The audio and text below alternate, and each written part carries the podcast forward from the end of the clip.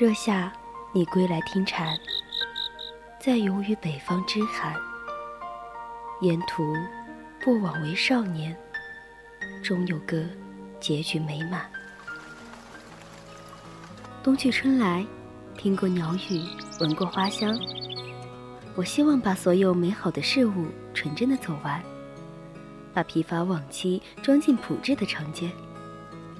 希望有一个人可以倾听我的故事，侧耳倾听，侧耳倾听温一壶风尘的酒，与你饮往事迢迢。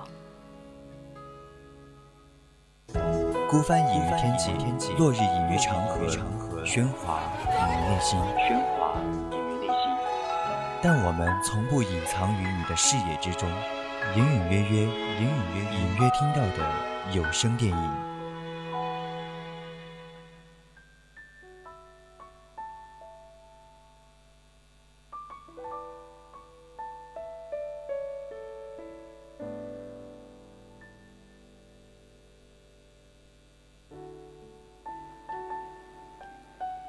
的听众朋友们，大家晚上好。这里是 FM 一零零四川宜宾学院校园之声 VOC 广播电台，在每周日晚上九点到十点直播的专栏节目《侧耳倾听》，我是萌萌。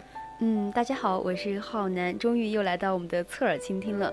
刚刚就是我们大家也听到了我们比较欢乐的娱乐甜甜圈，现在呢来来一档比较温情的节目，还是蛮不错哈。没错，其实最近呢，主播也是去恶补了好多的电影，因为最近比较喜欢看科幻一点的电影嘛，毕竟。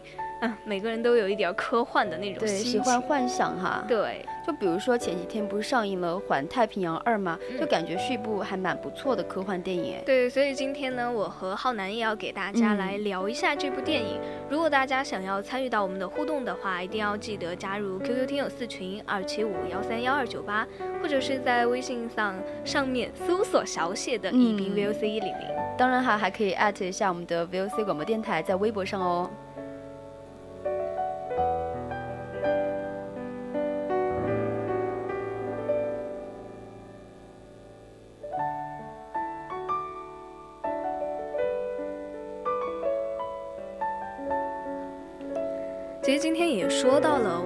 这部电影《环太平洋二》，其实它的名字呢叫《雷霆再起》，因为在预告片发布的时候呢，还是引起了不小的轰动。对，这个名字感觉听起来还是蛮霸气的哈。对，《雷霆再起》，但是它是一部以特效为主的商业片嘛，剧情本身呢，也就是为了特效的一些动作来服务的，所以它里面的一些角色的感情的建立，还有就是怪兽被植入了机甲的那种逻辑。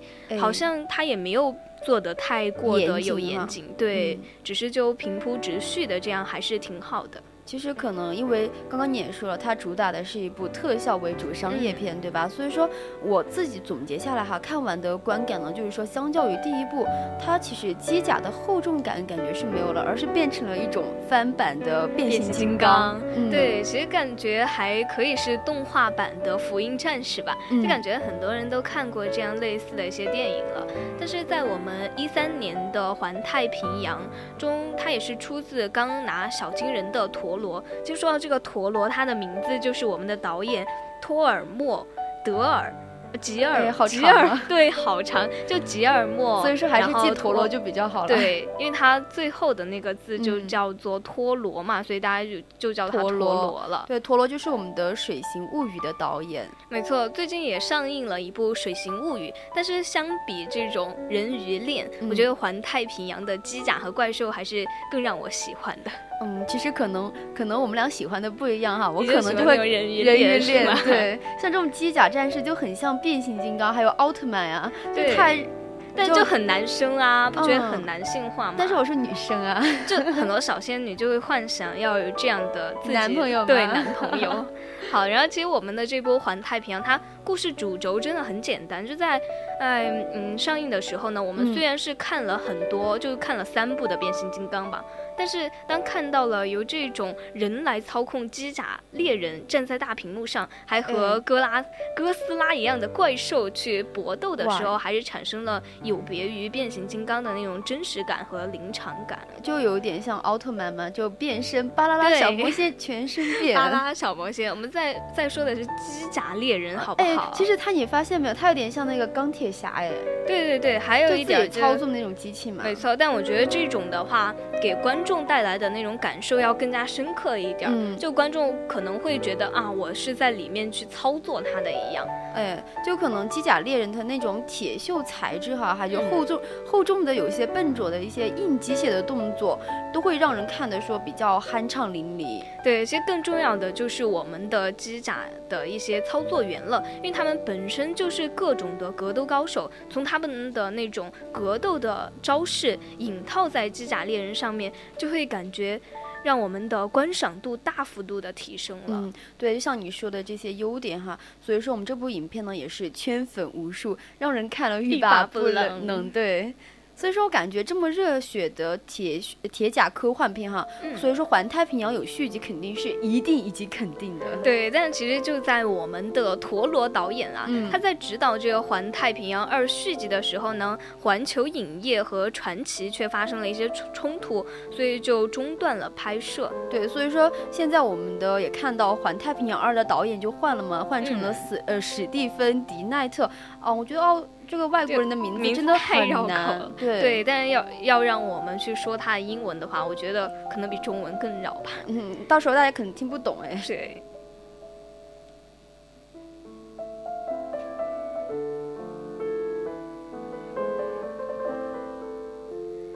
其实我觉得说我们的《环太平洋二》它的故事的蓝本嘛，还依然是陀螺，这还是特别呃就是好的一个地方了。嗯。但希望这回多少能够挽回这个系列的一些好印象了。要正确的打开《环太平洋二》的话，主播还是为大家搜集了一些系列的干货吧，就好让大家在要准备看电影的时候呢，是以一位资深的机甲猎人会员观看。对，至少去装逼，好歹有个水平，对吧？会一窍不通的感觉，就看得一脸懵逼。没错，我们就要来说一下它的一些故事的背景。其实第一部，我们就从第一部说起吧。第一部《环太平洋》，它的故事背景呢是发生在了二零一三年，就是怪兽首次攻击地球，原因是。怪兽他喜欢，嗯，很任性啊，对吧？我喜欢，我开心，我就要攻击你。没错，但是在二零一四年的时候，人类呢是为此组建了一个二十一国的国际联盟，就简称为太平洋防卫军团，来阻止这些怪兽的入侵了。所以说，我们的机甲猎人就是说人类的防御武器嘛。没错，嗯。然后在二零一五年的时候呢，也有一个叫御空力士号首次的打败了怪兽，也是改写人类第一次战。胜怪兽的一些历史了，嗯，成为了就是，呃，人类历史上第一个战胜怪兽的，对吧？对。还我记得就是二零一五年到二零二零零年哈，嗯，就机甲猎人呢也是开始不断的战胜怪兽，可能因为有了第一次之后就变得更加的顺利了吧？对。然后他们也是呃开始的操纵这些机甲猎人，也成为了炙手可热的一些明星吧。民众的生活呢也得到了恢复，所以怪兽也被制成了一些玩具啊，成为了一种。玩乐的符号，就大家一点都不怕怪兽了，反而觉得自己能够征服它，对，很开心了哈，对。其实说起来这个的话，我就还得说到二零二零年，还有就到二零二五年这段时间的时候，由于我们的人类也是节节溃败嘛，然后民众呢也是开始急着逃难了，对吧？嗯。所以说我们的机甲猎人呢也是被视为了不可行的方案，然后就被各国的高层叫停嘛，因为你不行，所以说我要叫停你。对，但是还是被用来继续用机甲猎人来抵御怪兽了，因为没办法呀，只有用他们了。对，因为他们比较厉害嘛。然后这也是我们第一部环太平。洋的主要剧情了，但是最终呢，这个呃史塔克他带领了几组的机甲猎人突突破了我们的虫洞，嗯，哎，我觉得还是蛮厉害的，我们史塔克，因为他是嗯突破虫洞以后就直接就攻进了怪兽的老家，他不是像以前说什么穷寇莫追，对吧？他是直接就乘胜追击，然后追追到人家老家去打败，对。但是我觉得这种。因为商业大片嘛，他们都要拍续集，就怎么可能让你就这样圆满了打败了？所以说我们的《环太平洋二》的故事呢，也就是根据这个故事的一个延续吧。嗯，反正时间呢是发生在十年以后嘛。不过讲的是史塔克儿子他们的故事，因为我们的史塔克已经死掉了，没错，已经牺牲了。嗯，但是我们在能够看到，在这十年间的地球的一些风平浪静，虽然有怪兽入侵的痕迹，但是民众的。呃，那种生活都还是比较悠闲的，嗯，但是就在嗯太平洋海底还是暗流涌动啊，就新的一波更强的怪兽入侵即将到来，这个也叫做什么优胜劣汰吧，就是说你要适者生存啊，你一波毁一波下去了，另一波优秀的又上来了，怪兽也是要进化的，没错，就他们一直都在不断的进化，所以呢，我们也要找新的一代机甲猎人来了，所以他这的新的一代呢，他们看起来呢。就更加的苗条，动作也更灵活，动力的系统呢也更加的强劲嘛。这就是呃很多人对于预告片有两极分化评价的一些原因了。对对，就因为有很多人喜欢看比较真实感的机甲烈士哈，呃因为笨拙呢，但是有力量，而不是越来越像变形金刚那样哈。机动啊，机内呢还有手动的操作的硬科幻的系统。嗯，就不是说像我们想象中的那种虚拟全息成像的假大空啊，就感觉脱离我们很脱离我们现实，对吧？对，没错。但其实，呃，也要给大家来说一下我们的这个机甲勇士他们的一些角色了。嗯。其实这些机甲猎人呢，他们也有有上一代那种影片的主角嘛，就是我们的吉普赛复仇者。对他也是这次的领军角色。嗯，在真的要顺便说一下，就国内这些名字 都太难听。对，就比如说。那个吉普赛复仇者吧，他叫的是复仇流浪者，哦，就好奇怪啊，这名字听着，对，一点都不高端大气，好吗？接下来就要给大家讲一下这些按照我们英文直译的通俗名字。首先就是我们，其实这个人还长得蛮漂亮的哈，对，他叫军刀雅典娜。这也是可能是对，可能是因为她的曲线比较优美吧。我们都知道雅典娜其实是个嗯女神，对，能够叫这个名字的机甲战士肯定是个很不错、很漂亮的。对，一定要在群里面给大家分享一下这个图片，因为它看起来的话，真的是呃就有那种优美的身材，而且也是被塑造成为了机甲战士中速度最快的一个成员了。嗯。当然，说完我们的军刀雅典娜哈，还要说一下我们的重生坦，重生泰坦。哇，这名字好奇怪，对，都不想说出来，感觉。他看起来真的就手拿流星锤，用来秒掉怪兽最后一击，感觉很对，感觉很厉害，对吧？对。但是没有想到这个名字重生泰坦，哎呦，这个名字听起来好奇怪。对，就感觉为什么要给人家改这样的一个名字？嗯然后还有就是我们的守护者布拉沃。嗯，其实他的武器是一条很长的电鞭，这个也让我们想的有一点，嗯嗯，没有错。其实感觉这次机甲猎人哈还是得到了一个全面的升级，就不会让人感觉和第一部哈有那种视觉的重复。嗯，对。但在怪兽方面呢，在预告片中我们就可以看到有一只合体的怪兽，这应该也是电影终极决战的一些画面了嘛？这一只合体的怪兽对。被打了这四大个机器的猎人，对我感觉这个应该也是城市决战能够满足很多就视觉嗯视觉的观众的需求哈。对，还有最后我们要来说一点的就是我们的景甜了。嗯，有很多人说景甜哈，一遇到景甜就必定是个烂片，对吧？对，就是说什么景田宇宙烂片的一个魔咒了。但是在这个环太平洋二的正式版预告里面，景甜的画面呢不少。而且还有一种霸道女总裁的味道，是不是感觉自己要弯了？对，下掰弯的感觉，这感觉其实还是蛮不错的。而且真的在，哎，就连我们第一部的森贞子，她也是沦为了景甜的助理嘛。嗯，其实说实话哈，景甜的角色职位再高呢，其实也不一定会戏很多，具体还是要看剧情给景甜出了多少的出镜机会哈。没错。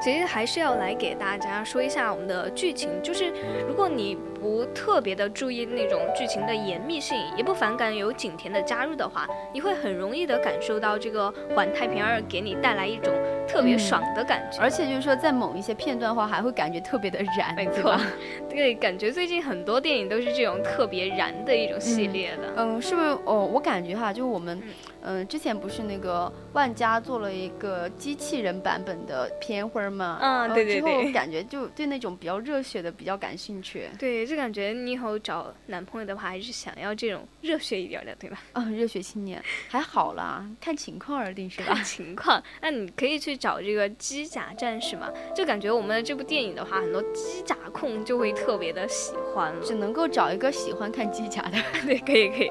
就如果在感受这个。特效的一些部分影片的诚意吧，感觉在这个电影里面，它的特效真的还是做到了的。对，不省一分钱啊，就大场面制作。其实刚刚我们也说到了，影片故事蓝本其实是陀螺自己撰写撰写的嘛。嗯。但其实故事的撰写人呢，不代表是编剧。如果你自己去看那个环二编剧一栏的话，陀螺的名字其实并不在上面的。对，他最多就是一个制片人中的一位了。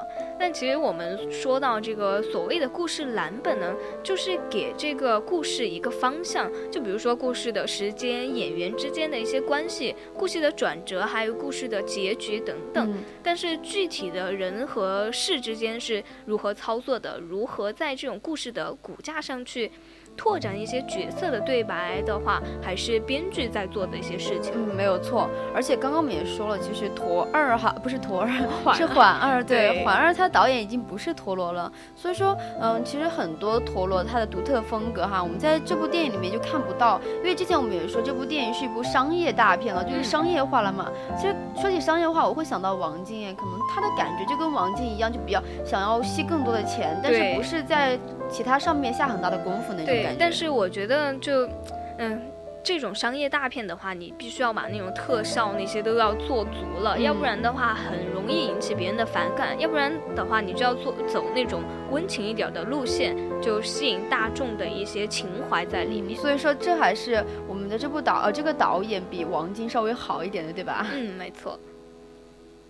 其实再来给大家讲一下，就是我们的一些动作场景。嗯。就我们自己其实很想看到的，就是动作场景，因为都说了是一部动作片，它肯定就少不了这些啊。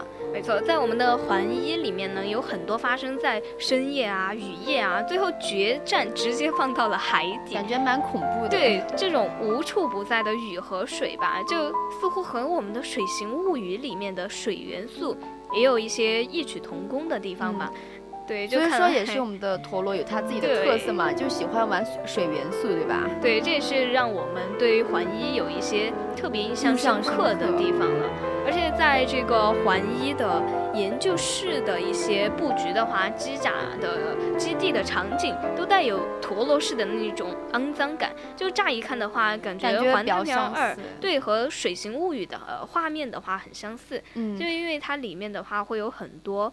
就实验室有很多的水，有很多那种大型的水缸。哎，就因为可能是一个导演吧，他风格都比较相似。但是呢，说起来相似的话，但是我们这部《环二》因为导演换了嘛，对，所以就没有这些了，而是那种更商业套路的，嗯，就是场景吧。对，就比如说在《环二》里面有很多天气，更多的是晴朗的，就好让观众看得更清楚机甲的一些样子，还有打斗动作的那些灾难的程度。对，但是呢，嗯嗯，这些东西还蛮不错，就但是呢，就是没有我们的缓一哈，机甲拿着货船派怪兽那种创意了，感觉没错，就感觉还是呃得到了一些东西，还是要放弃一些东西了。反正我觉得哈，就规模而言的话，环二它的格局会更小一点，对，就没有环一那么大吧。对，所以就这是很多人就占两面的一些原因吧。但是我们新一代的这个机甲呢，它也自然的就更快更强了。但是这也导致就有了一些变形金刚的影子。其实可能，嗯，因为就是有了一点类似吧，类似以后发现其实并不是我们特别想要的。其实我们想要的可能也是第一部那种笨重感呀、齿呃齿轮感啊，就更厚重一点，对吧？对对对，而不是就像嗯《环二》里面就有很多人说，就像是喷了白漆之后的塑料感。对，这也是一个恶搞了。但是就规模而言呢，它确实就和浩南刚刚说的一样，《环二》的格局要稍微的小了一些。对。当然哈，就每个人的看法可能不一样，因为这部片子其实它特效做的还是真的蛮好的，所以说不得不说这是一部好的商业大片。但是就创意而言的话，它可能就没有环一那么。就嗯引人引人注目了吧？对，没错。但是在最后的话，我们要给大家还是要来说一下景甜，因为这个景甜的话，就很多人在黑他，但是刨根到底的原因呢，就是大家不服一位这样名不经传、演技又一般的演员嘛，一下子在短短的几年又相继出演了，比如说《长城》啊，还有《金刚骷髅岛》啊，还有我们现在的《环儿》，对这些大片。就有很多人说，无论是颜值还是演技嘛，比景甜好的女演员一抓一大把，但是为何偏偏要是景甜？嗯，其实换句话说，大家黑景甜啊，是不是不服那种大商业片制作规模，就是和本。和那个景甜本身她实力的一个悬殊，对吧？对，但其实当然，如果环儿有我们的就是章子怡呀、范冰冰啊那些演的话，可能会更霸气、更女王一些。但是我们可以从这个角色身上去反推的话，觉得影片中的这个女总总裁她的角色。去谈这种演技，还真的嗯没有什么可以研究的。对啊，因为这个女总裁嘛，不管是从那种人物的对白，或者是角色的塑造，其实都比较单薄嘛。嗯。毕竟只是一种商业娱乐片，就算是主角哈，还感觉也是没有办法发挥这种走心的演演表演吧。对，所以说景甜在《环二》里面呢，已经算是很卖力的一个表演。只要我们在看到她在成长就好了，所以说也不要一味的去黑她。对，就有人说景甜够好嘛，但确实是不。够，但其实我们也该正视景甜在环二中的一些成长和努力嘛。毕竟只要在成长就很不错了，对吧？对，没错。